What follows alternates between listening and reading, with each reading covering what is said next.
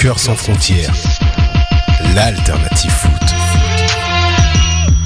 Bonjour, bonjour à tous. euh, bienvenue sur les ondes de choc.ca pour une autre édition de Soccer sans frontières. Aujourd'hui, euh, 28 janvier, donc euh, nouvelle émission. On a l'équipe est au complet aujourd'hui. On a à la régie Marilyn qu'on salue. Marilyn, Salut, salut, salut Red, salut Raph, salut tout le monde. ça va bien? Oui, ça va et toi? Fraîchement euh, qualifié pour euh, les quarts de finale de cette canne. Oui, oui, très contente Excellent. Bon, bon, on va en parler un peu plus tard dans l'émission. Euh, donc j'accueille le reste de la team. Raph, spécialiste euh, du football canadien et de la CONCACAF en général. Raph, Salut, comment vas-tu? salut, Ça va très bien. Supposément. En forme Vous avez entendu la voix de, de cet énergumène, mais ô combien important dans cet effectif.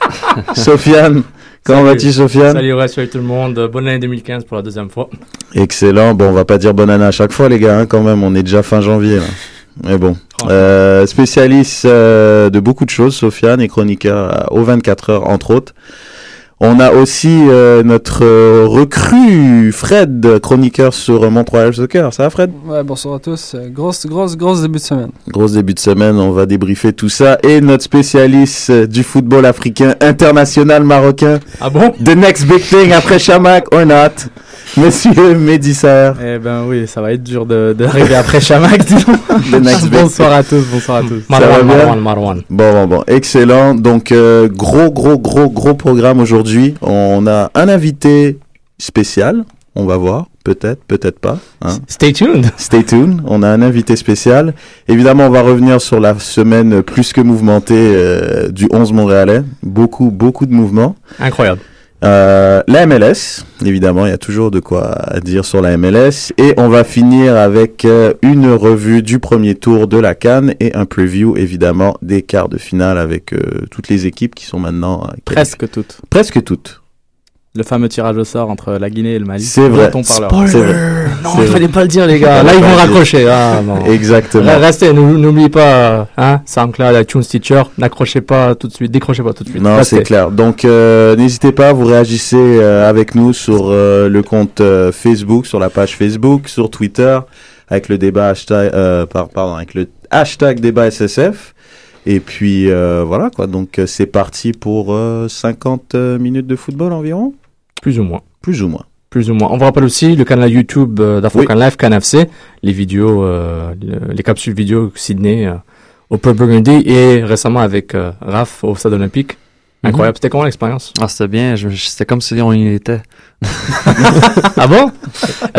C'était un grand écran vert derrière vous C'était Ouais, quoi? ouais, c'était juste un green screen. Nous, on, on fait semblant. Là. Non non mais bon, en tout cas. Euh, Est-ce qu'on va à la régie? Je crois que ah il y a moyen que nous ayons notre invité. Ça va prendre quelques petits instants. Euh, peut- je profite du moment pour vous remercier tout le monde, hein, tous ceux qui écoutent l'émission. Euh, sur euh, Twitter, on est euh, plus de 1500. Sur euh, Facebook, on est 3000. Euh, donc merci de votre support, c'est hyper important. N'hésitez pas, réagissez. Euh, participez avec nous, on adore ça, on adore vous répondre et euh, s'embrouiller avec vous, euh, c'est notre passion en fait. Donc maintenant, on va accueillir notre invité. Alors pour la deuxième fois à notre émission, nous avons donc Maxime Tissot. Comment ça va Maxime? Ça va bien, vous? Ça va super bien, mais d'abord merci euh, d'avoir euh, accepté euh, de venir pour la deuxième fois. Hein. Tu es presque un habitué là de l'émission, donc merci beaucoup. Mais ça me fait plaisir, ça me fait plaisir.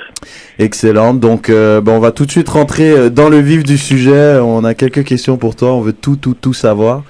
D'abord, tout le monde veut savoir un joueur de l'Impact après la saison qui fasse les playoffs ou qui fasse pas les playoffs. Ça fait quoi pendant la saison morte? Du, De la fin de la saison jusqu'au début du camp d'entraînement, t'as fait quoi en gros? Euh, je suis, euh, je suis allé chez moi. Je suis allé passer du temps avec la famille. Euh, ma, famille vient de Gatineau, donc je suis allé passer du temps là-bas. Euh, après ça, j'ai une copine ici, donc j'ai passé un peu de temps à Montréal aussi. J'en ai profité aussi pour voyager. J'ai fait un voyage en Europe avec mon frère. Donc, du temps pour moi, du temps pour relaxer, puis, puis se remettre en forme pour l'année 2015 aussi. Ok, tout à fait. On a Raph avec nous euh, qui veut aussi te poser une question. Vas-y, Raph. Salut Maxime. Euh, écoute, premièrement, félicitations pour tes premières sélections avec euh, l'équipe nationale. Euh, je crois qu'on est tous très heureux d'avoir vu que tu as, eu un peu de temps de jeu dans les, dans les derniers matchs euh, amicaux. Euh, Peux-tu nous, nous parler un peu de ta relation avec euh, peut-être l'entraîneur Benito Floro? Est-ce que tu as eu des, des- des- des discussions avec lui sur, euh, sur ce qui pourrait être ton futur en équipe nationale ou c'est juste pour l'instant au niveau des essais? Euh, on n'a pas vraiment parlé de futur. euh, ben, il y a eu, il y a eu un- on a parlé de futur collectif, mais pas de fu- futur individuel. Mhm. Donc euh, là, à partir de là, je sais pas si je vais être euh, invité pour, pour pour les matchs importants cet été, mais mais je l'espère. Plus ça, ça, ça commence avec avec des bonnes performances avec l'impact. Mais bon, euh, je pense que là-bas, Benito aime bien m'utiliser en tant que en tant qu'ailier. Euh, j'ai joué à, à l'aile gauche et à l'aile droite euh, pendant le camp. J'ai joué à défenseur aussi un peu vers la fin, Mhm. mais c'est là parce qu'on poussait vers poussait vers l'avant parce qu'on parce qu'on perdait 2-1. Donc euh, mon futur euh, avec l'équipe nationale, je pense que ce serait de, de d'être je, je jouerais le poste de, de milieu là, de pilier. OK, donc ça serait, ça serait un poste d'allié. Euh, un peu comme on te voit maintenant avec l'Impact de Montréal aussi, on semble avoir euh, des joueurs à plusieurs positions. Euh, on t'utilise des fois comme défenseur gauche, des fois comme, comme ailier. J'imagine pour toi, tu as la préférence du côté de la, de la défense? Ben, je, je- je me sens plus confortable en fait, euh, jouer défenseur.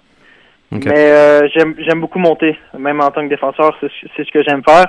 Donc là, quand tu joues milieu, ben tu t'attaques t'attaques pas mal tout le temps là, donc c'est ce que j'aime beaucoup.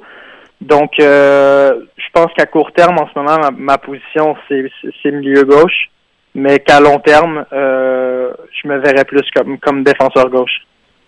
Puis, disons, avec la, la congestion qu'il y a en ce moment, comment tu vois ça? Parce qu'on voit beaucoup, euh, justement, il y a, que ce soit en défense ou en latéral ou en ailier, il y a, vraiment beaucoup de joueurs. Est-ce que pour toi, c'est bien, ça, ça, te, ça, ça te pousse à pousser plus à chaque entraînement ou pour toi, peut-être qu'une solution, ça pourrait être euh, la- du, temps à temps plein, du temps de jeu à temps plein euh, en USL Pro ou c'est- quoi qui te plairait le plus, si on peut dire? Euh, ben là, cette année, Frank a amené, a amené beaucoup de joueurs, puis, puis, euh, je pense qu'il a fait ça pour qu'il y ait de la concurrence un peu partout, parce qu'il y en a, y en a pas mal à tous les postes là. Euh, là après ça, pour moi, ben, le- ce qui est dur à faire en tant que joueur, mais qu'il faut faire, c'est de de pas penser euh, à la concurrence, d'essayer de jouer, euh, de, de, faire de ton mieux, peu importe, peu importe la situation. Donc c'est ce que j'essaie de faire en moment. C'est difficile, je peux pas te le cacher, puis tu peux demander à à, à n'importe quel joueur. là, C'est difficile quand tu sais qu'il y a beaucoup de monde à ton poste. Mais bon, euh, je savais qu'en partant, j'allais pas avoir un, un- un poste de partant, donc euh, je, je me bats pour ça depuis depuis la, la- la première journée que j'ai signé avec l'Impact, puis je me battre encore pour ça cette année. là. OK. Red, m'a dit, tu avais des questions? Ouais, j'avais une question. Euh, salut Maxime d'abord. Salut, ça va? Ça va toi? Euh, Oui, Raph m'a un petit peu volé ma question, mais euh, on va, je vais quand même te la poser. Moi, c'est plutôt sur cette année plutôt que sur l'équipe canadienne, avec toute la toute la rivalité qu'il y a sur le flanc gauche. Est-ce que tu vas viser plutôt une place de latéral ou une place d'ailier? On sait que tu préfères jouer ailier, mais qu'est-ce que tu vas viser sur cette année avec l'Impact? Euh, je vais viser une place.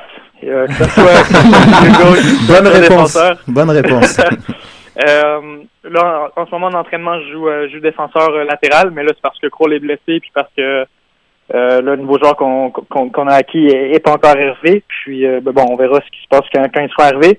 Mais pour l'instant, j'essaie de faire du mieux possible euh, en tant que latéral gauche. Puis, euh, puis c'est ça. Après, on, on, on ira de là, mais euh, peu importe la place que j'aurai, je serai content. Là. Puis comment est-ce que tu vis la petite rivalité euh, justement sur le flanc gauche avec ton bon ami Blake? Euh, ben là, à date, j'ai pas joué encore euh, en tant qu'ailier gauche, mais bon, euh, je pense que que sur le terrain, on est en compétition, c'est normal parce que les deux, on, se bat pour jouer puis on se bat pour une place. Mais bon, à l'extérieur du terrain, je m'entends très bien avec lui, donc ça va pas, ça va pas briser notre amitié, mais ce serait plaisant qu'on puisse jouer les deux à gauche. Moi en tant que défenseur, puis lui en tant, en tant qu'ailier. Mais bon, on verra ce que l'avenir nous réserve là, puis on verra ce que ce que Frank a planifié.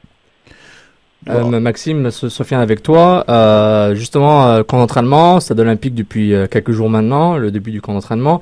Parmi les nouveaux qui sont, qui sont arrivés, qui sont présents, par rapport à l'an dernier, qui t'a le plus impressionné en ce moment? J'aime bien Donadel. Hmm. Donadel, c'est un joueur très propre, très bon, très bon ballon, de, très bonne qualité. Mais bon, tous les joueurs qui ont amené, je, selon moi, c'est des joueurs qui, savent bien bouger le ballon, puisque c'est ce que Frank voulait amener euh, euh, cette année. Puis bon, il a amené des joueurs qui, savent jouer au ballon, qui, veulent garder le ballon. Donc, euh, je pense qu'on va avoir une bonne équipe, puis on va garder souvent le ballon cette année. Maxime, en fait, je sais que bon, ça a été une saison assez difficile l'année dernière. Évidemment, je pense que tout, l'effectif va essayer de l'oublier. Euh, les objectifs et vont forcément être à la hausse et tout ça, mais j'aimerais quand même que tu reviennes sur la saison dernière et que tu nous donnes euh, quel, est ton, quel était ton meilleur et ton pire souvenir euh, de la saison précédente? le meilleur, le meilleur, ce serait d'avoir remporté le, championnat canadien puis de s'être rendu si loin en, Ligue des Champions. notre parcours n'est pas encore fini. J'espère qu'on va aller jusqu'à la fin, mais bon, je pense que c'est le, un des seuls positifs qu'on peut tirer de, de, l'année dernière. Puis euh, du, mauvais côté, ben, en fait, le mauvais, je peux, je peux même le tourner en bon côté.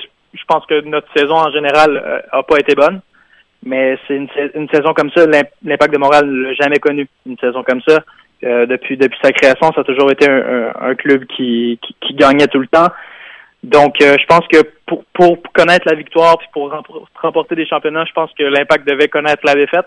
Puis c'est ce qu'on a connu l'année dernière. Puis là, on va voir comment on va rebondir là, cette année. Puis comme, comme j'ai dit, je pense que c'était nécessaire. C'est nécessaire pour toutes les équipes d'avoir des saisons comme ça pour, pouvoir euh, savoir c'est quoi la réussite en fait.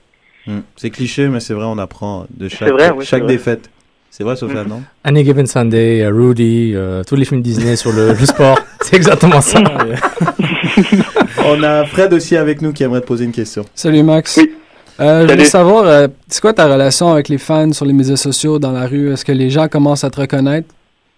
Euh, non, pas vraiment. Pas vraiment. Euh, ça m'arrive, euh, ça m'est plus arrivé l'été dernier quand j'ai marqué euh, deux buts en, deux matchs. Là, le monde a commencé à me reconnaître un peu, mais bon, ça l'a diminué. Puis c'est très rare. Puis si j'aime ça comme ça, je peux, je peux aller un peu où je veux, puis puis pas me faire reconnaître. Puis c'est ce qui me plaît là. Mais je t'avoue que des fois c'est flatteur là. puis des, des fois j'aime ça, mais j'aime mieux avoir mon côté de tranquillité. Génial. bon, quand euh, bon quand, quand on te confond pas avec un, élève du cégep là euh, quand tu vas dans les, dans les différents cégeps pour t'entraîner euh, par rapport à retour sur la Ligue des Champions CONCACAF est-ce que est-ce que tu étais présent pour le, fameux match en 2009 au Stade Olympique où tu l'as vu à la télé à ce moment-là? C'est le fameux contre Santo Laguna est-ce que tu as des souvenirs de ce match là oui j'étais là. J'étais au match j'étais au stade. Je me rappelle je me rappelle du, du but de la tête de Sebrengo là mais bon ça fait quand même 5 ans aussi 5 6 ans donc c'est quand même loin, mais je me rappelle de l'atmosphère, puis c'était vraiment, vraiment spécial. Là. Justement, est-ce que ce discours ressort un peu à travers l'organisation pour le marche Marquons l'Histoire, le site web, euh, maintenant avec le fameux match contre Pachuca qui arrive, euh, aller-retour? Est-ce que, est que tu penses que cet engouement, je présume, au sein du club, est-ce que ça se ressent? Est-ce que c'est quelque chose qui est peut-être euh, légué par, par les anciens qui sont encore au club? Oui, tout à fait. c'est le, le, message que, que, tout le staff nous a envoyé de la première journée. Là, c'est ce match-là, c'est un match très crucial. Puis euh, je pense que pour les, gens du staff qui étaient là en 2009, je pense qu'on se rappelle surtout de la manière que ça s'est terminé. Puis euh, bon, on veut éviter ça, puis on veut on veut accéder à la prochaine ronde, surtout pour pour enlever ce, mauvais souvenir de, notre mémoire. Ok, parfait. Bon, ben, écoute, euh, Max, ben, de la part de toute l'équipe, en tout cas, on souhaite que tu te fasses reconnaître très souvent dans la rue. Hein, euh, beaucoup de fans, ça, ça veut dire que tu auras eu une super saison. Des nouvelles célébrations de buts, s'il te plaît. Hein Exactement. Oui, oui, oui, je, travaille. Il faut s'entraîner. Donc, on te souhaite euh, une super belle saison et encore merci d'avoir accepté notre invitation à l'émission. Ben, merci à vous, ça me fait plaisir. Salut Max, merci. Au revoir. Bye bye. Au revoir. Alors, cool, cool, cool. Bah écoute, euh, il est motivé, hein. Il a, il sait qu'il a du boulot sur l'aile gauche, qu'il va avoir de la compétition. Je voulais pas lui suggérer, mais essaie de tacler un gars un peu plus dur, hein, juste, hein, au cas où, hein, juste tacle. Mais, mais juste, juste spécifier, aux entraînements, je, depuis le début de la saison, il, impressionne. Depuis le début du camp, c'est quelqu'un qui, a, qui, qui, est là pour travailler, c'est quelqu'un qui veut gagner son poste. En même temps, on l'avait pratiquement oublié, le poste d'allié, on a tellement de, de, de milieux qu'on ne pensera pas Tissot au poste d'allié. Mais euh, il impressionne au camp, il veut son poste, comme il dit, il veut défense euh, alliée, il s'en fout, il veut jouer, puis, puis, puis il y a ce qu'il faut. Il Faut y a ce qu'il rappeler, faut. faut Donc, rappeler euh, qu'avec le camp de, de Team Canada, justement, il a eu un petit cran d'avance sur les autres et justement, il faut qu'il surfe sur ce, sur ce momentum-là pour aller chercher une place. exactement. Non, mais il est clairement en mode. Il, il est clairement en mode euh, jeune loup affamé. Mhm. Puis les autres, les vétérans, peut-être ils ont un peu leur place. Kroll se sent tranquille. Toya, euh, ben, ça fait un an qu'il joue deux, donc c'est un jeune aussi. Et, et le jeune Oyongo, si jamais il arrive à Montréal, euh, c'est clair que. C'est bon, il peut venir là. hein. Je crois que là, Ouais. ça, c'est fini là. hein. Non mais genre, il- dès que la ouais, dès qu'il fait la cam, mais il faut qu'il faut qu'il vienne quand même physiquement pour qu'on s'assure. On en parlera après. Mais voilà, c'est un jeune, jeune loup affamé qui a besoin de se prouver. Puis, en fait, il- lui, c'est, euh, pour lui, il n'y a pas de lendemain. Tu vois, il va, il va tout Ouais. donner pour vraiment pour montrer. Il a, il a prouvé sa valeur durant des matchs importants sous Chalibom et aussi sous Frank Lopas. Donc, c'est un gars que je pense qu'il est important d'at- de, de se faire une règle au sein de l'Impact, de garder ces jeunes obligatoirement. Et pas nécessairement tous les shipper en USL Pro. Quoique, il y a une limite de joueurs à MLS en USL Pro, mais c'est important de pouvoir leur donner un peu de temps de jeu pour, pour un peu satisfaire le- leur soif un peu. Non, c'est sûr. Euh, donc, on va revenir sur une semaine euh, mouvementée justement de l'impact en accueillant aussi euh, notre euh, correspondant parisien, Julien. Comment ça va les gars? Écoute, ça va super bien. On t'entend là. Est-ce qu'on m'entend bien? Est-ce que le son est bon? Écoute, Le le, son est parfait. le son Génial. est nickel. je crois que Je, je vais a, baisser le son un petit peu moi-même. il y a eu, il y a eu, il y a eu du budget là, à choc. Je sais pas là, le son il est nickel. Ouais, ils, ont, ils ont payé la bande passante extra, quoi. Donc, euh, bon, on va revenir euh, sur cette euh, semaine euh, de Bah l'impact euh, très très mouvementée.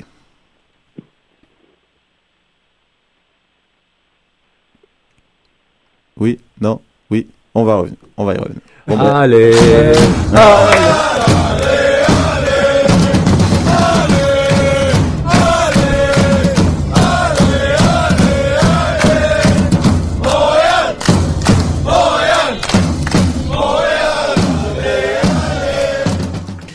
Merci Marilyn, merci, merci, merci. Donc euh, voilà, comme on, en prélude, on en a parlé, euh, grosse, grosse euh, semaine de l'impact. Grosse journée même. Grosse journée, euh, le ménage, euh, c'est c'est c'est assez phénoménal. Donc, euh, je Bon. sais pas, des arrivées massives. Globalement, on en pense quoi, Raph? Ah, moi, globalement, je trouve que l'Impact a fait, euh, a fait le mercato qu'il fallait faire. Euh, on- avec l'ajout en fin de journée de d'Oduro, je crois que c'est c'est- on, Ah ouais. on, on répond aux attentes, puis on, on a peut-être encore un joueur qui s'en vient, mais, euh, mais pour l'instant, on, on s'assure qu'on veut être compétitif en 2015, puis on fait ce qu'il faut. Euh, par contre, on, on- on est encore plus congestionné, j'ai l'impression, parce qu'on a plus de joueurs qu'on en avait hier, donc... euh, Exactement, on va rappeler Ouais. euh, donc les arrivées. euh, donc il y a Oduro qui est arrivé pour euh, des compensations financières, comme la MLS aime dire, euh, du Toronto FC. On a eu un échange aussi, euh, un transfert, euh, on va en parler euh, juste après. Euh, Felipe, hein, le mal aimé ou le bien aimé, tout dépendamment de comment on ça le dépend voit. de ses matchs. Bien, Exactement. Philippe A est tout court. Ou Felipe Ouais. tout court, exactement, qui a été transféré euh, pour Alexander et Oyongo, dont on a parlé tout à l'heure, l'international camerounais. Et, le choix d'allocation numéro 1 de l'Impact pour Et- les joueurs US euh, qui vont être surpayés. Et Exactement. l'Impact a reçu une place internationale et du cash. Merci Sofiane pour ces précisions. Donc, euh, ça fait quand même beaucoup de monde. Julien, tes impressions euh, face à ce grand ménage? Ah mais là je vais être clair, hein. je vais être clair, l'impact se qualifiera en playoff, je le dis maintenant. Ah, Euh, ce genre de attention, et je vais aller plus loin. Je vais aller plus loin. Le hashtag marquons l'histoire, c'est pas pour rien. Je pense que là, euh, Oh. attention, attention, Est-ce qu'on peut avoir un jingle euh, la coupe et je peux vous dire que même d'ici en France, on part de l'impact de Montréal. Ici en France, l'impact de Montréal est sorti dans les journaux, euh, notamment l'équipe. Attention, je dis juste attention. Ok, parfait. Sofiane, est-ce que tu vas dans, dans le même sens que Julien Il y a 6 places sur ou 10 bien, pour faire les playoffs. ou bien on sort l'extincteur là. 6 équipes sur 10 vont faire les playoffs dans, de ch- dans chaque conférence. Je pense que. Mais il y a des chances que l'Impact Non, Sofiane, fasse. je parle pas de la sixième place là. hein. Oh Oh Oh Ça sent la coupe avec Julien. Non, mais personnellement, je, je comprends l'enthousiasme de Julien et moi aussi, je trouve ça vraiment. Waouh, ils ont fait des moves. C'est le fameux effet MLS que, que Reg attend depuis 3 ans. Ils sont où les Oui. gars MLS Ils sont où les, les transactions les... Je l'ai demandé, Ah. je l'ai eu en attendant. Tu vas pas sous bras. Bravo. Ah, c'est Là est la question, hein. Alors, ou le direct, ou le general manager. Mais dis- Hein, On dis sait ton- jamais. On verra. Ça va être Monsieur Glopas peut-être. hein. C'est ce qu'on a dit. Est-ce qu'on fait un débat sur euh, Klopas Braz qui fait, Ah, qui fait les décisions. Mais bon, non, mais par, par rapport au. euh, tu sais, on a une des questions, puis euh, Julien avait répondu transfert Philippe. Tu, tu échanges un joueur et une, une place d'allocation que tu as jamais utilisée parce que tu vas pas payer 6 millions pour Sajak Leschan qui vient d'être pris Mm. par les Rabous au fait, donc c'est le, leur, leur coût a été fait.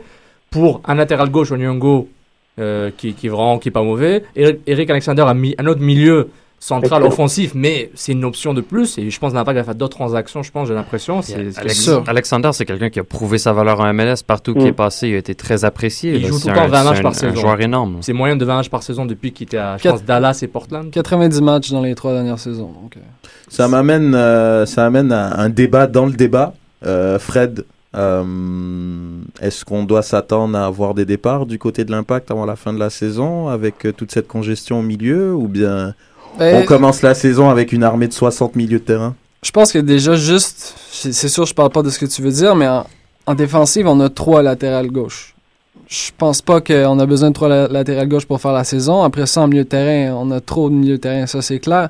Puis je pense aussi que ce qu'on voulait faire, c'était remplacer Philippe. Donc, est-ce qu'on pense euh, échanger un joueur comme Justin Mapp ou euh, justement peut-être euh, euh, Oyongo qui serait une monnaie d'échange? Moi, je pense que oui. On fait quoi du hashtag euh, effet Mapillon si on échange map, Fred? Tu y as pensé ou pas? Il va falloir en trouver un autre. Donadel peut-être? On Euh, compte sur toi. Ouais, non, mais, J'ai trouvé quelque chose avec. Ouais, on va te laisser une semaine pour travailler C'est là-dessus. bon, c'est bon.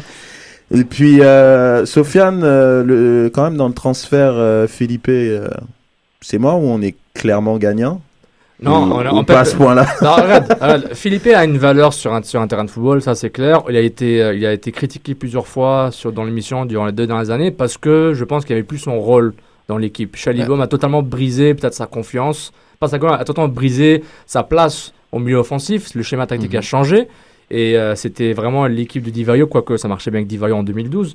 Et puis il avait plus sa place. Dès que Piatti était- est arrivé, c'est que vraiment il n'y a plus de place pour lui comme milieu offensif, notamment quand Klopas a donné, euh, a envoyé, a donné genre son, son kiss of death en disant, je pense à la radio, qu'il considère Philippe comme milieu central, défensif. Donc dès que tu as vu Donadel et Rio Cocker venir, mon gars c'est mort, surtout avec la- avec la- l'ascension de- du jeune euh, Malice. Donc Mon gars sûr. c'est- c'est c'est un bon joueur, c'est un, c'est un bon joueur, c'est un gars, c'est un gars à Malice, il va marcher.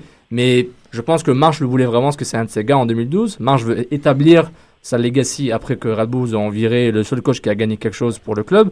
Donc il veut vraiment établir quelque chose avec des Radbouz, avec Philippe. Maintenant, est-ce qu'il a trop donné? Je pense que oui, mais en même temps, il voulait surtout la place d'allocation pour Sacha Kleshtan. C'est ça le- la grosse pièce. Je, je pense que les dirigeants des Red Bulls considèrent qu'ils ont fait une bonne transaction. Peut-être pas les fans, mais les dirigeants considèrent qu'ils l'ont fait parce qu'ils ont, ils avaient besoin d'un joueur pour justement un joueur créatif et jeune qui connaît la MLS pour jouer en poste de numéro 10, pousser aussi un petit peu Louindula. Euh, maintenant, l'Impact a clairement fait une bonne transaction parce qu'il reçoit deux joueurs qui ont quand même été quasiment bah, titulaires, qui ont joué quasiment tous les matchs d'une équipe qui a fini avec le Supporter Shield. Non. L'année d'avant, L'année ouais, d'avant, ouais. ça- une équipe, une des grosses euh, écuries de, En de finale- la MLS. En finale de conférence de l'Est. Ah non, clair, Exact. Donc on a deux joueurs qui, qui savent jouer les gros matchs et que, qui ont, qui ont l'expérience, donc qui vont pousser le reste de l'équipe. Et aussi, on s'est débarrassé d'un joueur qui euh, donnait un, qui venait un match sur deux, on savait pas trop où le placer, comme, comme a dit Sofiane, et qui jouait pas à sa position. Julien, est-ce qu'on. Est-ce qu'on. est-ce que quand Ah oui, Philippe- et la place Oui. internationale aussi. Ah, qui oui, est très importante. Vraiment pas va revenir à Oyongo. Donc c'est c'est du donnant-donnant. Est-ce que quand Philippe euh, va danser la samba euh, au New Jersey, est-ce qu'on va se dire euh, ah merde on aurait dû le garder ou c'est un bon échange pour toi? Non, moi je vais, je vais être un peu plus cash parce que je sens Sofiane politiquement correct et je trouve ça un peu, un peu énervant. Donc, je, vais, je, vais, je vais bien dire, Putain, je vais bien dire ce que pensait Sofiane. Je vais bien dire ce que pensait Sofiane et ce qu'on pense tous. Oui, en effet, on a fait le transfert du siècle parce que ça fait deux ans que Philippe, on sait pas où le placer. Ça fait deux ans que Philippe, comme l'a dit euh, Mehdi. Mehdi, c'est un intermittent du spectacle. Et donc, ça fait deux ans qu'on cherche à s'en débarrasser. Merci New York. Et surtout, merci New York City parce que ils mettent la pression sur les Red Bulls. Et les Red Bulls, ils commencent un peu à, À faire un peu n'importe quoi parce qu'ils ont deux choses. Ils ont et bien figuré dans cette ligue-là et aussi terrasser leurs voisins euh, citizens, entre guillemets. Donc, euh, merci à eux. Et on va pas s'en cacher. Oui, et qu'ils fassent la samba euh, au New Jersey, euh, moi j'y crois peu. Hein. Euh, je pense que c'est un bon joueur, qu'il a été surcoté. Mais oui, Ah c'est un bon joueur, c'est un, Brésilien donc il sait toucher le ballon, mais pas plus que ça. Je pense pas qu'il va lancer la samba au New Jersey. Hein. Je pense pas. Euh, Alors euh, je vous rappelle, euh, vous écoutez euh, Soccer sans frontières, l'émission sans langue de bois. Merci Julien, c'est parfait, c'est vraiment ce qu'on a envie d'entendre. Euh, oui, euh, Fred, tu voulais Moi je, moi, je veux réagir. Je pense qu'il va danser la samba. Philippe a fait la Dans moitié. les boîtes, dans les boîtes. Ah non, non, non, sur le, sur, sur le terrain. Sur le terrain. Sous- March, là, euh, Philippe a 6 buts, soit la moitié de sa production avec l'impact. Il y a, il y a plus, il y a plus de 10 passes, soit la, la moitié encore de la production de Ça a tout- fait que descendre les années suivantes. Exactement. Je pense qu'avec Jesse March, s'il l'emploie bien, ça, ça va redevenir un des, je sais pas, des top 30 milieux de terrain. Moi j'ai Ouais, eu, moi 30, j'ai eu, moi j'ai eu ce débat, j'ai eu ce débat justement sur Twitter avec, euh, je sais plus qui, je crois que c'était, non je sais plus, oublié. Honnêtement. Je pense que t'es un monologue. mec. Non, non, pas C'est du un tout. monologue. Pas du tout. Et honnêtement, moi, je pense vraiment que Felipe, il y avait l'effet surprise. Et je Oui. pense que c'est un joueur surcoté. Il y a eu l'effet surprise de sa Tout première saison. Et après, au fur et à mesure, on a vu quel genre de joueur c'était. Et les autres équipes ont compris quel genre de joueur c'était. Et comme Sid aime bien dire en général, je reprends, d'ailleurs, on l'a pas salué, hein, Sid, euh, Salut, le fondateur de l'émission, on le salue, hein, comme d'hab. Euh, comme il aime dire souvent, quand t'as trop de postes, ben, c'est que t'as pas de poste. Et c'est vrai. C'est tout. Je veux Non, dire, c'est un non, gars, il était partout, donc nulle part à la fois. C'est pas normal de, de, de qu'on te mette euh, à milieu droit, tu fais rien, milieu gauche, 10. Ah, Pour moi, c'est un 10, huit. Felipe. C'est juste qu'on l'a placé Bon, tellement partout 10, que ouais. Bon. bah, c'est la meilleure saison C'est lui, c'est lui, c'est. Moi, je pense que, ouais, bon, on a fait le tour avec Felipe, là, je crois Un, que... un peu trop, peut-être. Ouais, non, je suis d'accord. Je suis d'accord. Dernière question, euh, les gars, j'aimerais savoir. euh, on a parlé d'un transfert, d'un pardon, d'un mercato quasi parfait. Euh, c'est ce que j'ai utilisé aussi comme terme sur Twitter lorsque Mais- je ne faisais pas un monologue, Sofiane, je te rappelle. Mais. Et euh, par contre, oui, il y a un mais. Mais. Et j'aimerais avoir euh, la réponse euh, de Julien en premier. Euh, Est-ce que l'attaquant d'épée, est-ce que c'est encore d'actualité ou en ayant McInerney et Oduro, on peut faire la saison? Alors, on va pas pouvoir faire la saison. Par contre, je suis pas sûr qu'on ait besoin d'un attaquant d'épée. Voilà la, la, la, la question. Je pense que euh, avec avec Simon ou Siman, je sais pas comment on va le, on va le nommer, Simon. euh, derrière et un, un milieu de terrain super étoffé avec euh, Ignacio Piatti en 10 qui peut se muer en buteur euh, de tout temps. Je pense je pense pas qu'on ait besoin parce que Dominique Oduro est rodé à la MLS. Il a quand même prouvé que c'est un attaquant très véloce. On n'a pas ce style-là d'attaquant euh, chez nous, donc ça va nous apporter. Donc je pense pas qu'on doit à tout prix prendre un attaquant d'épée. Par contre, il va, il va nous falloir un troisième, en effet, parce qu'on ne tiendra pas toute la saison, c'est sûr. Raph? Moi, je pense que ça va nous permettre peut-être d'attendre pour choisir le bon joueur et l'amener en juin-juillet. Euh, Là, ça donne, ça donne un, ça donne un peu un, un- un peu de temps libre à l'impact pour faire une recherche, à- une vraie recherche appropriée pour trouver le joueur qu'il faut, parce que c'est pas quelque chose que tu veux signer rapidement. Si c'est un DP surtout, si c'est un DP, c'est que un- ça va devenir Mm. le joueur le plus important de ton équipe. Donc, Mm. ça vaut la peine de. Maintenant, on est allé chercher Oduro, ça va être un, un espèce de, de, de, de de backup joueurs de backup, de rechange en attendant. player. Ils peuvent, il, il peut jouer sur le terrain euh, dans l'aile, il peut jouer en attaque, on peut, on peut Mhm. l'utiliser n'importe comment. Euh, puis en attendant, ben, on cherche un vrai attaquant d'épée pour juin-juillet. Puis là, on arrive avec un gros attaquant. Ça, ce serait, ce serait le- le- idéal selon moi. C'est idé- idéal, mais lui, que l'impact était prêt à, à avoir Gilardino tout de suite. Et il a avoué que c'est un joueur qui regardait pour venir maintenant. Là, ils sont à la Fiorentina. Donc, est-ce qu'il considère McCartney comme attaquant numéro 1 Je pense que non. Si, Non. si C'est t'es prêt à chercher. si c'est le cas. hein. Mais justement, mais, mais si, si c'était prêt à chercher Gilardino, c'est que, c'est que McCartney n'était pas leur, leur choix numéro 1. S'ils ramènent au Duro, est-ce que c'est pour pallier à un départ de McCartney ou est-ce que c'est pour Mm. jouer à deux attaquants? Est-ce que c'est pour. C'est, c'est un- le, le mercato est encore, Ouais. encore ouvert et je pense qu'il y aura encore des mouvements et peut-être McCartney finira pas la saison à Montréal. Mais s'il ramène Oduro, déjà, c'est pas pour commencer la saison avec juste McInerney. Et comme a dit Bah oui. bah, c'est pour se donner, un peu, se donner un peu de temps pour aller chercher un bon attaquant européen qui va, qui va sûrement être en fin de contrat euh, en juin. Et comme ça, on n'aura pas de, on n'aura rien à dépenser. Et puis voilà, je pense qu'on attend un DP pour juin, moi. Et ça va être un attaquant. l'équipe, l'équ- excusez-moi, vous pensez que Jack Mack est, est le 1 Mais Non, non, non, Jack Mack, il est le prime, il est que dalle, t'inquiète. Ah oui, ok, d'accord. Non, non, non, non, non. C'est sûr qu'on là, commençait pas avec Jack Mack. C'est juste qu'il fallait un attaquant. Bon, Ouais, on, va, mais on va- ça- on va commencer avec ouais. Les, les- les euh, deux, c'est Bah des oui, primes. c'est Il y en a juste pas. C'est. Voilà, Tu vas pas. commencer avec la rivalité entre les deux. C'est avec ça que tu vas C'est commencer. déjà pas mal. Tu vas soutirer le meilleur des deux et jusqu'à ce que C'est tu ailles ça. chercher quelqu'un de sérieux. Mais Fred, tu finis faire quoi avec deux, deux, deux, attaquants qui sont des primes, comme vous dites? Le, Un gagne 250 000, l'autre ga- l'autre gagne 300. Vous voulez faire quoi? C'est sûr qu'il y en a un qui passe sur un dépérante. Ah non, C'est tout à sûr, fait. C'est Mais Ah la- bah oui. Mais c'est c'est au cas où, moi, je pense, qu'ils trouvent pas un DP l'impact à deux attaquants qui ont une certaine expérience en MLS. On parle quand même euh, au duo, il a joué à Chicago, Columbus, là au TFC. Il bouge au- beaucoup. Eh, il il a mais c'est inquiétant qu'il bouge beaucoup, je suis d'accord a avec toi. sept équipes, là. Il y a une raison pour ça. là. Non, c'est clair. Bon, bah écoutez, euh, il voulait qu'on trouve du Papa John où exactement? À Montréal, ça existe. Ça existe même pas du Ben oui, Papa a. John à Montréal. Ben oui, ben oui. Ah, on, on- on- on Ils voit le gars je de vais vous donner l'adresse. Fred, il y a des contacts. Ouais, on euh, voit le gars En fait, un message à Papa Jones, euh, sans sans frontières, Cannes Football Club sont prêts à accueillir vos, euh, vos commandites. Exact.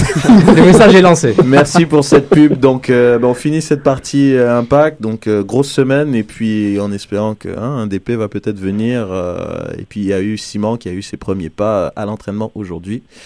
Plusieurs photos sont disponibles sur notre site, euh, sur la page Facebook, entre autres. Exactement. Donc, euh, oui. dire J'allais dire, on oublie, tu sais, Simon. euh, Il y a tellement eu de mouvement cette journée-là qu'on a oublié que Simon est arrivé à Montréal. Mm. Puis c'est probablement le, le- le plus grand, le, le défenseur Ouais. le plus solide qu'on va avoir eu depuis qu'on est en MLS. Mais Je bon. pense que tout le monde a hâte au premier match amicaux du club C'est pour clair. voir Ouais, ça va ressembler. C'est un, gros coup des dirigeants de l'avoir euh, signé sans énorme. Énorme. Juste dire, une- il a dit quelque chose d'intéressant. Il Ouais, a dit rapidement. derrière, il n'y aura aucun but qui va passer. Si l'impact marque un but, on gagne tous les parties. Donc, Ah. je pense que le gars est Attends, confiant. Julien doit aimer ça. C'est Il a Julien vraiment- qui aime ça. Il a vraiment dit ça? Il a vraiment dit ça. Bien, il a- il- ben voilà. tu vois, il a une dégaine Voilà. un peu à la Aurélien, à, à la Aurélien Collin, mais je suis sûr il est meilleur. Donc, euh, Moi, je dis, ce, moi, je dis qu'il est plus comme Julien, quoi. on verra, on verra. Bon, donc on va, on va passer avec tout cet enthousiasme euh, à la partie MLS, s'il vous plaît.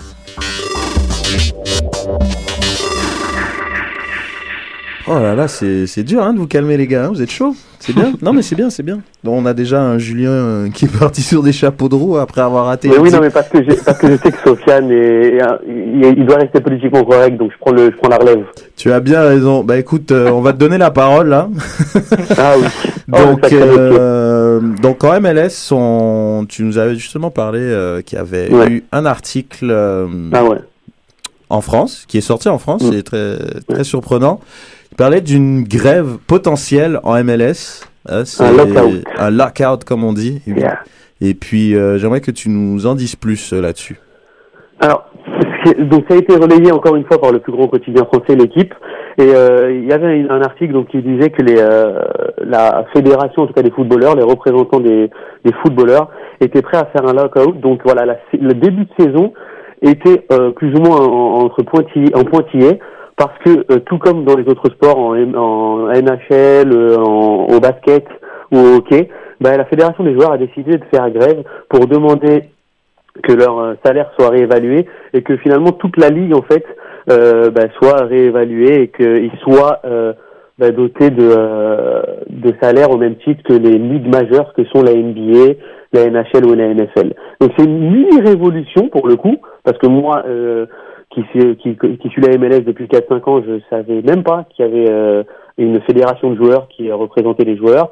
Je savais même pas que euh, y avait des règles, etc. euh, Dans, au sein de la MLS. Donc c'est une mini révolution. Et j'ai donc euh, décidé de, de creuser un petit peu avec vous ce soir en vous proposant quelques questions.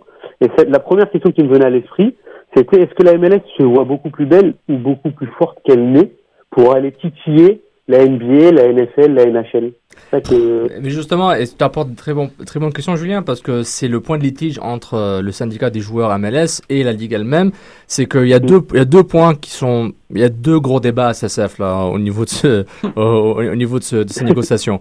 Non, euh, premièrement, que les salaires, qu'il y ait moins de disparité dans les salaires. Bradley, Altidore font 6,5. Un gars que je peux pas nommer qui fait 35 000. C'est une grande disparité. Alors que dans les autres ligues, le, minimum, le salaire minimum est un peu plus proportionnel en théorie genre un gars NBA qui fait un million par rapport à LeBron qui fait 21 je suis d'accord que c'est c'est peut-être équivalent à 30 000 et 6 millions peut-être euh, par rapport aux échelles. J'ai pas fait les maths. Mais euh, juste pour dire c'est c'est c'est un, un des points de litige. Mais le plus grand point c'est que les joueurs demandent une une une euh, comment dire une nouvelle version même une une vraie une vraie notion d'agent libre, de joueur, pardon, de joueur libre, free agency. Et c'est ça qu'ils veulent. En fait, c'est un des gros points et c'est un des gros points qui sont prêts à faire la grève dessus.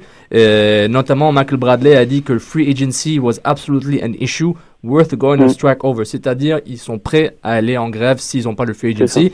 Et c'est un point de litige parce que le, les- le syndicat des joueurs et les joueurs eux-mêmes euh, euh, se rebellent contre le, le contre le comment dire la, la formule single entity de la MLS au fait. Euh, avoir eu un bureau chef qui gère euh, un peu tous les clubs comme des licences et qui décide de toutes les règles, qui les invente, comme on a vu le Blind Joe de Jermaine Jones, qui lui il payait beaucoup d'argent quand même.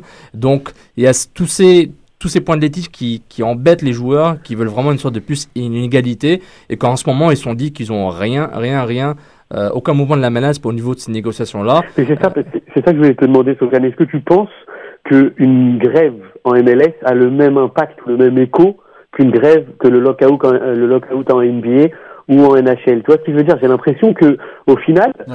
C'est quand même passé euh, sous silence. Et Non, je, je- vois pas, je, pas les Américains ou les Canadiens se dire oh, merde, la saison de MLS va commencer avec un mois de retard. Qu'est-ce qu'on fait C'est chaud, ça, ça va perturber nos programmes télé. Comment on va faire tu Et je, et je suis tout à fait d'accord, c'est juste c'est une réflexion ce que la Ligue vaut médiatiquement dans, dans les deux pays, notamment l'Amérique des États-Unis où il y a Exactement. 27 franchises, euh, pardon, il y a 18 franchises, euh, 17 franchises pardon en ce moment, MLS. Donc ça fait une grosse différence. Maintenant l'NBA fait un lockout de la NHL, bah, les fans vont désabuser pendant 3, 4, 5, 6 mois, le temps, le temps du lockout ou de la grève. En MLS, Mm. il se peut que la MLS prenne un coup dur si une grève arrive maintenant, quand à New York City FC qui est là, Orlando. Et justement, c'est un point de négociation très Les fort pour les droits joueurs télé aussi qu'on vient de signer. avec le- dire, ESPN ça va et Univision. Et c'est là les joueurs, ils ont le gros bout du bâton pour dire, vous savez quoi, moi je suis payé 30 000, tant qu'à faire, je vais aller, je vais travailler à- au Provigo, puis euh, vous pourrez dire ça à Kaka et, euh, et, euh, et David Villa si- s'ils veulent rester chez eux ou pas. Donc on, précise bien hein, que évidemment 21 So- équipes. voilà Sofiane qui est euh, fondateur d'un blog hyper important sur la MLS et qui va au match et qui dit évidemment que personne n'écoute les matchs. Il n'y a pas 17 franchises évidemment en MLS, Sofiane. Mais J'y 17 parle aux franchises américaines. 17, 17. C'est ça que j'ai dit 17, 17 américaines, 3 Américaine. canadiennes. ah, excusez-moi. américaine, américaine. Tu parles trop vite, tu parles mal. Hum, Attention Sofiane, hein. on t'a à l'œil. Hein. Parce Voilà. qu'il y a- il y, a des changements qui vont être faits. hein. Euh, Mehdi, tu voulais réagir Moi je, moi, je te dirais que si la MLS veut progresser en se comparant à, à la NHL ou à la NBA, ils vont droit dans le mur. Parce qu'ils ont aucun Mhm. moyen de, de, mettre, de, faire des pressions comme ça. Ils ont aucun, aucun, aucun poids médiatique en Amérique du Nord pour le faire.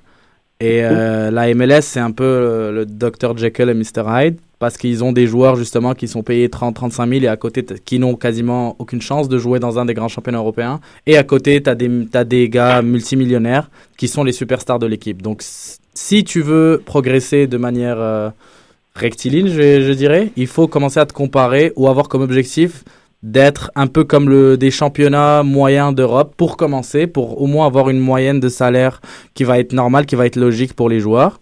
Et c'est comme ça, tu dois niveler par le bas. Tu peux pas commencer juste à ramener des stars, tu dois niveler par le bas et puis c'est comme ça que tu vas progresser. mais moi je suis pour une disparité, je suis pour que genre euh, euh, Nesta, euh, que Piatti fasse genre 3 millions. Oui, Je suis mais, pour, parce mais que tu lui- es contre que les gens, qu'il y ait des joueurs à côté qui fassent 30 000. Exactement. Parce que quand c'est lui qui perd euh, le pari pour payer le dîner à tout le monde, lui, ça lui fait mal au chéquier. Exactement, lui sa visa elle est refusée. Mais justement, Piatti qui, Piatti qui fait 3 millions, et c'est mérite, mérite pas sa valeur qui a été décidée par la Ligue et le club.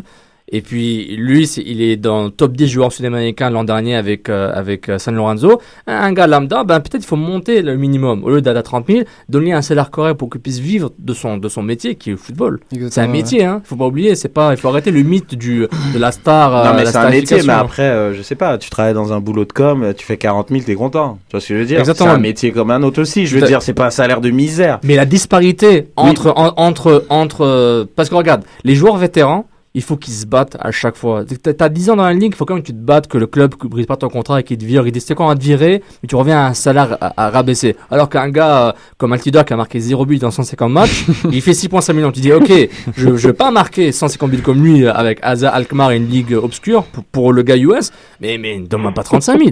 Donne-moi un salaire normal, donne-moi un salaire de comptable, 35, euh, 45, 50 pour que je puisse vivre. Mais là, on n'est on est pas en train de négocier sur quel salaire devrait être le salaire de Non, c'est Non, sûr, mais il y a un truc, il y a un c'est truc. des points, le salaire minimum et le free agency, parce que ces joueurs sont menottés. Ils sont menottés. Euh, parce que Aurélien Collin, il était agent libre, mais il n'était pas au fait. Ses droits appartenaient encore à Kansas City, qu'il a échangé à Orlando. Donc, c'est tout le temps. Quand ça arrive à un joueur qui ne s'appelle pas Aurélien Collin, qui s'appelle, je sais pas moi, John Smith, bah John Smith, lui, il n'a pas le choix. Et il se fait Ouais. retrouver en USL Pro. Raph, euh, moi, moi, ce que je crois qui est important dans cette, euh, cette discussion-là de, des- des- des conventions collectives, c'est que la personne qui mène le combat en ce moment, la personne qu'on voit dans les médias, c'est pas le gars qui fait 45 000, Non, c'est Michael joueurs, Bradley. ouais. C'est Michael Bradley qui fait le gros salaire, mais qui se bat quand même, puis qui dit, écoute, on va y aller en grève s'il faut. Puis c'est pas, tu sais, les gros joueurs auraient pu faire, euh, ben moi je, vais- je gagne 6 millions, je m'en fous que l'autre il gagne 45 000. Mais non, là les gros joueurs sont prêts à aller en grève pour obtenir ce qu'ils veulent. Donc je crois que ça, ça met euh, toutes les chances de leur côté. Euh, ça met beaucoup de pression sur la MLS. Puis la MLS peut pas se permettre de, de pas commencer la saison à temps. Là, je veux dire, ils ont, ils ont, ils ont tout misé sur 2015. Non, non, 2015, c'est une clair. énorme année pour la Il y MLS. a, il y a un gros branding au niveau du logo, il y a des nouvelles franchises, il y a des nouveaux joueurs, etc. Mais en même temps, la- le l'accord de la MLS n'aura pas les mêmes impacts que, comme Julien mentionnait, des autres ligues. C'est des, industries de plusieurs milliards de dollars, alors que la MLS, c'est des Non, mais ça centaines va de être millions. beaucoup c'est plus rien. dur pour la MLS de s'en Oh, ouais, que c'est- pour une, une équipe qui a une grosse ma- pour une, que pour une ligue qui a une grosse machine derrière elle pour la pousser. Mais je pense que ça, justement, ça va juste donner une, une meilleure marge de manœuvre aux joueurs. Justement, Ouais. sachant que c'est la ligue qui a le plus à perdre. Julien, on va passer à la prochaine question. Julien? Ah, on a perdu Julien. Donc, euh, en fait, la prochaine question, euh, les gars, c'est l'ascension de la MLS. Est-ce qu'elle est trop rapide selon vous? Ou bien ils sont dans les temps Ou bien ils sont en retard Ou Non, Je- moi je crois que c'est dans les temps. Je crois qu'il faut y aller étape par étape, qu'on fait les bonnes. Justement, ça c'est une autre étape. C'est une étape qui va faire permettre de franchir un palier. On va y aller avec des salaires plus euh, raisonnables. On va y aller avec euh, des DP, euh, un nombre de DP plus raisonnable et tout. Donc je crois que c'est étape par étape, mais c'est une, une étape importante. Faut faut passer à travers. Je pense aussi, justement, là, les contrats télé ont explosé. Avant, c'était 8 millions par année. Il y a les contrats publicitaires. Tout, a- tout s'est vraiment développé dans l'arrivée de Beckham. Donc, je pense que maintenant, ce cycle-là est passé. Beckham, ça fait déjà des années qu'il a quitté la Ligue. Je pense que maintenant, on a besoin d'un changement. Euh, les 20 ans de la Ligue, je pense que ça va faire un gros effet marketing. Après ça, il faut que le produit sur le terrain soit satisfaisant. Je crois qu'on a récupéré Julien. On parlait là de l'ascension de la MLS, euh, si elle était trop rapide ou pas. Ben moi je comme je vais rester sur mon sur mes positions. Tu la connais Reg, depuis trois ans. Je pense que non. Et je pense que euh, par exemple juste cette histoire de de, de salarié de salary cap ou de réévaluation de salaire, ça va aussi permettre d'attirer ces joueurs euh, européens euh, qui hésitent parfois à venir, etc. C'est- C'est important. Je pense que comme Raph l'a dit, ça fait partie des étapes. Et je vois, je- pour l'instant, je vois pas que la MLS brûle les étapes euh, euh, comme elle a pu le faire euh, dans les années auparavant où elle a voulu brûler les étapes et finalement ça s'est craché. Je pense que là, ils l'ont bien fait et, euh, et je pense que c'est des étapes à passer pour euh, pour aller euh, titiller les, les les ligues européennes gérées de seconde zone telles l'Ukraine, la Russie, euh, championnats un peu obscurs comme ça, Pays-Bas, tout ça quoi. Mais qu'est-ce qui reste, tu penses, toi, à faire à la MLS pour passer à la prochaine étape? Oh là, fou, il y a plein de choses. Ne serait-ce que par exemple, le, on en a discuté encore ici, mais un calendrier euh, qui serait calqué sur. Alors je sais que c'est peut-être pas possible tout de suite, mais à réfléchir. Euh, peut-être faire des divisions, une D1, une D2, ramener un peu plus de compétitivité. Euh, Il y a plein de choses qu'on a discutées en, en ondes qui pourraient amener la MLS à, ce qu'elle soit vue comme un championnat non plus d'amateurs ou en dilettante, mais quelque chose de très professionnel comme elle tend à le montrer aujourd'hui. Mais justement, dans son, dans son professionnel, il faut qu'ils arrêtent euh, d'inventer des règles au fur et à mesure, d'arrêter Oui, les gimmicks. les DP, c'est bien, joueur c'est bien, C'est mais le faut- côté folklorique de la ligue. Ok, ça, ça fait un peu folklore, ouais. Ça fait un Non, peu... mais c'est vrai. Mais c'est- déjà, Non, on déjà peut-être le pouvoir, euh, donner le déjà. pouvoir aux équipes d'aller chercher leurs joueurs plutôt que ce que soit, que ce soit la. MLS qui, qui va Et qui va- approuve.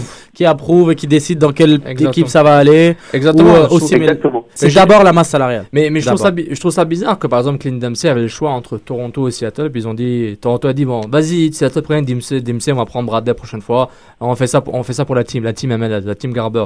Donc c'est juste ça qui est un peu, qui, qui enlève un peu le côté professionnalisme. Mais au niveau de l'ascension rapide, je pense que s'ils disent en communication top, top league en 2022, blabla, tout ce bullshit médiatique là qui, qui est quasiment impossible, c'est que à la fin c'est un système de franchise. Donc ils vont chercher des propriétaires qui ont de l'argent, qui ont des on va dire l'argent ça explique euh, ça implique le City City Group d'Abu Dhabi qui sont venus avec New York City QSI des rumeurs qui veulent racheter les, le Red Bull de New York donc et les FC qui ont 15 000 propriétaires incluant le, le riche euh, gars de Singapour je pense qu'il est propriétaire de Tourir. Valence non pas Tourir euh, il est que, que Lim Vincent Lim ou Vincent de Lam ou Tam il Ouais, est lui qui avait propriétaire de Cardiff Valence City. là. exactement et Valence aussi je pense Mm, mais, ouais, mais, ouais.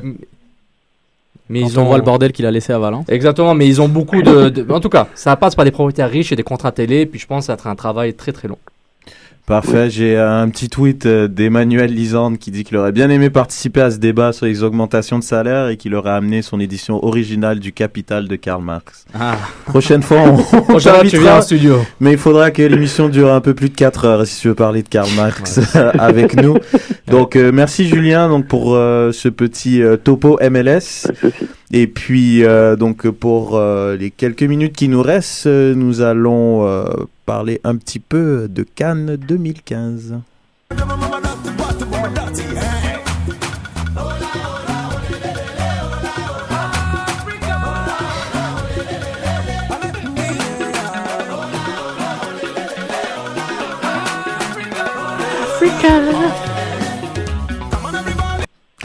Eh ben, merci euh, Marilyn pour nous avoir donné ce petit, euh, ce petit microclimat euh, en studio. C'est jamais Afrique tant qu'il n'y a pas le mot Africa. Ah, c'est vrai. Non, mais il est bien passé là, ce petit, ce petit jingle. On a même vu la danse de victoire de Sofiane. on, y, on, y, on y revient, pas de Ouais. spoiler cette fois. Ouais, il y a eu beaucoup de danses de victoire. Il y a Marilyn aussi qui nous a fait une petite danse de victoire aussi. Donc, euh, donc c'est pas mal. Alors, euh, on a eu un. Donc là, c'est la fin du, du premier tour. Des matchs de groupe, des exactement. matchs de groupe euh, donc de cette canne.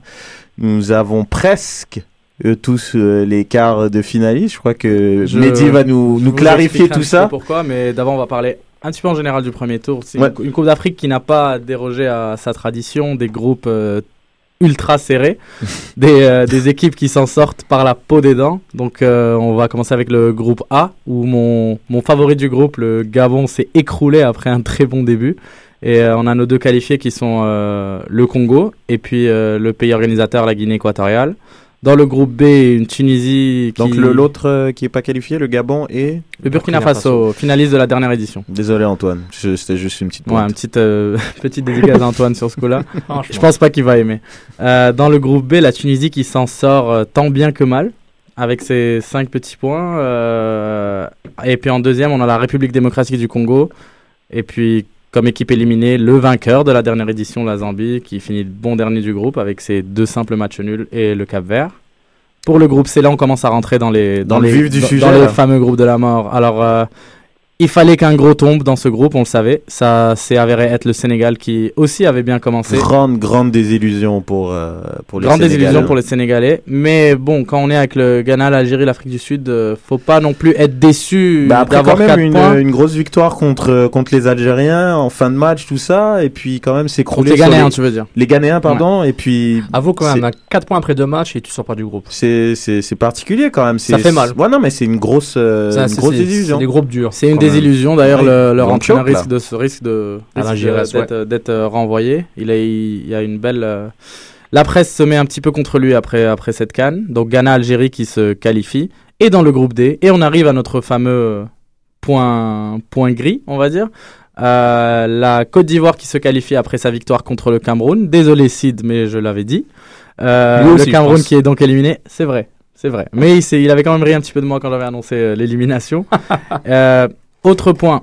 Après les deux premiers matchs de ce groupe, tous les matchs de toutes les équipes avaient fini un partout. Ce qui veut dire qu'il y avait de grandes chances que ça finisse par un tirage au sort, comme le disent les règles euh, de la CAN. Pour les 4 équipes. Il y a eu encore une fois un partout entre le Mali et la Guinée dans le dernier match. Ces deux équipes finissent donc avec 3 points, 3 nuls, 3 buts marqués, 3 buts encaissés. Ça aurait été la Coupe du Monde, ça aurait été l'équipe la mieux classée au classement FIFA qui serait qualifiée. Mais c'est ça le, le- ah la ouais règle, Si, oui, si, si, c'est la Coupe du Monde. si c'est Ouais. la Coupe du Monde. Mais comme c'est la Coupe d'Afrique, on n'aime pas faire comme en Coupe du Monde, c'est un tirage au sort. comme un bon Arrive- pile ou face Arrive une petite question rapide que j'ai envie de vous poser. Est-ce que c'est bon pour le football, le tirage au sort? Oui, ça va plus vite. Ça va vite. non moi je dis franchement faut faire Non. un match faut Non. faire un match Julien t'en penses quoi? Alors ouais, j'en j'en discutais en plus ce soir et on a eu ce débat-là avec, des- avec mon père en famille et on s'est alors un- le match, je trouve ça peut-être un petit peu long parce qu'il faut le refaire tout de suite. Mais pourquoi pas euh, bah, tirs au but. comme, comme ça se fait souvent des tirs au but quoi. Mais, mais 10, un minimum de 10. Mais des tirs au but, mais si les deux équipes jouent dans deux villes différentes et que tu as le quart de finale qui se joue dans trois jours. je fais les tirs au, je fais les tirs au but tout de suite là après le match. Oui, mais que là, Mali, admettons on que, admettons que les deux équipes ne jouent pas le dernier match contre.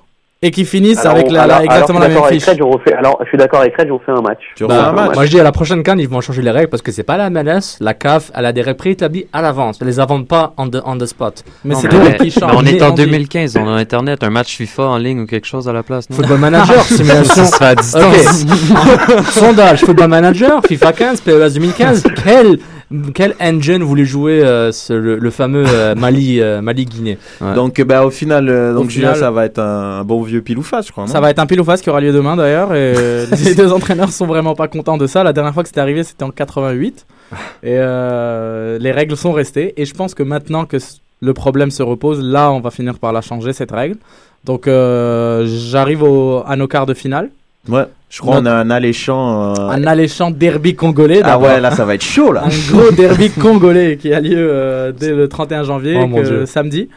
Euh, ensuite, va être nous chaud. avons un beau Tunisie-Guinée équatoriale. La Tunisie qui joue euh, chez le pays organisateur. Qui, euh, bon, la Tunisie va encore essayer de s'en sortir euh, C'est moi ou. par la peau des fesses. Euh, c'est moi ou la, la Tunisie a, a quasiment une petite route quasi tranquille jusqu'en finale Non, non, non, pas du tout, pas du tout, parce qu'ils vont jouer contre le vainqueur de Ghana X. Ah, c'est Ghana Le X. X, ah, c'est cette, Ah, cette ok, non, fameuse, non, cette fameuse croyais- pièce. Ah ouais, Alors qu'on a un de l'autre côté, on a un magnifique Algérie-Côte d'Ivoire. Et... Ah, pourquoi Oh. Pourquoi Pourquoi Et pourquoi ben Parce que vous avez fini deuxième, Deuxième. tout simplement. Et en plus, la règle de la canne, c'est pas le diffé- différentiel du but qui fait la différence. Que le Ghana et l'Algérie ont 6 points. Et c'est pas le différentiel. L'Algérie a un plus 2 alors que le Ghana a un plus 1. C'est les confrontations directes. Le Ghana a battu l'Algérie Ça en reste, 0. ça reste mieux confrontation directe parce que je rappelle qu'à une époque, pendant les qualifications de la Coupe du Monde, dès qu'il y avait une égalité de points, on effaçait les points qui ont été pris contre la dernière équipe Oui, du groupe exactement. pour déterminer qui était premier. Donc ça, c'était compliqué. Fallait sortir la calculette à chaque fois. Au moins là, c'est plus simple. Exactement. Donc c'est confrontation directe. Mais là, c'est un grand match quand même. Côte gros match, Algérie, Côte euh, d'Ivoire, ça va être un gros match. C'est, Gros, gros c'était nos deux favoris avec le Ghana. Donc, euh, Puis ça revient au spec de 2010 où l'Algérie a traumatisé euh, le Côte d'Ivoire en quart de finale 2010. Et c'est là où Valid Algi s'est fait virer parce que euh, ça finit en temps supplémentaire 3-2 pour l'Algérie.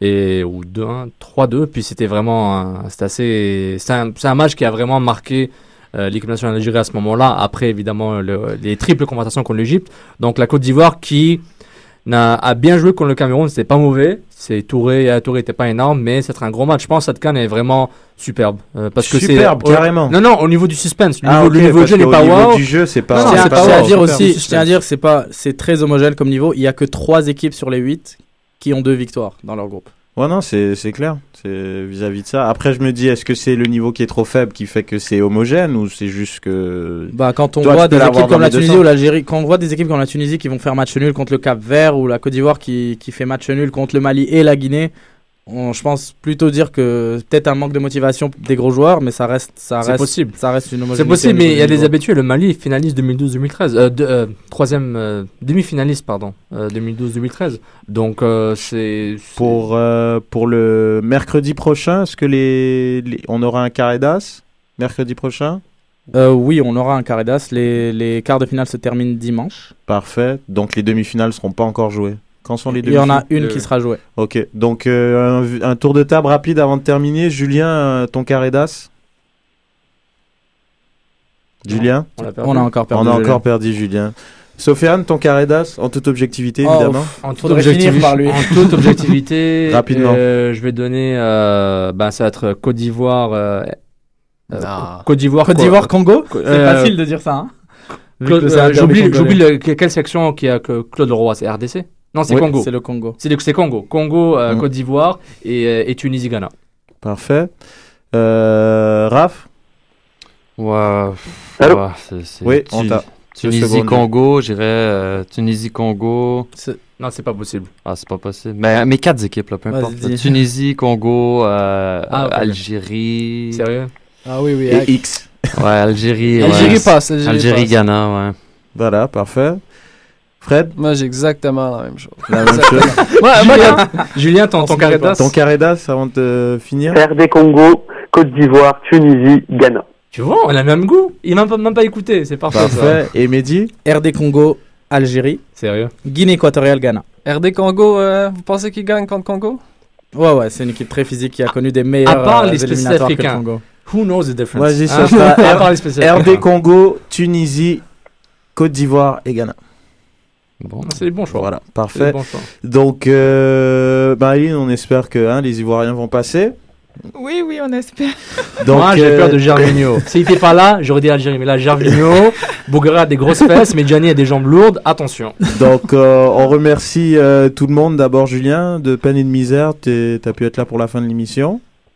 Ouais, Toujours merci là. à vous. C'est- Là, il va falloir régler ça, un choc, là, les petits. T'inquiète, euh, t'inquiète, je vais parler tout de suite au boss Au, de au choc. moins, t'as pas tapé sur la Coupe d'Afrique. Voilà. bon. Et euh, je précise, pardon, tout à l'heure, j'ai dit qu'il y avait 3000 fans, mais on est 3500, pardon, sur la page Facebook. Donc, merci. Ah ouais. Lâchez pas, continuez à nous encourager, on apprécie.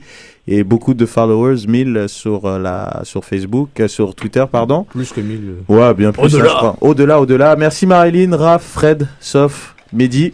Et puis, euh, écoutez l'émission hein, sur euh, Merci Afrocan, à Maxime euh, Tissot.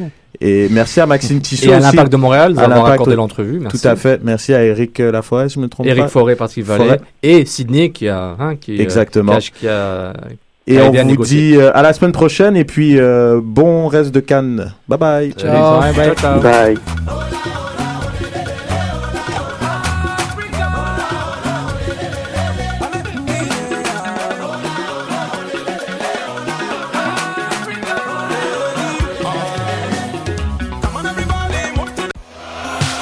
Bye. Soccer sans frontières, cœur sans frontières.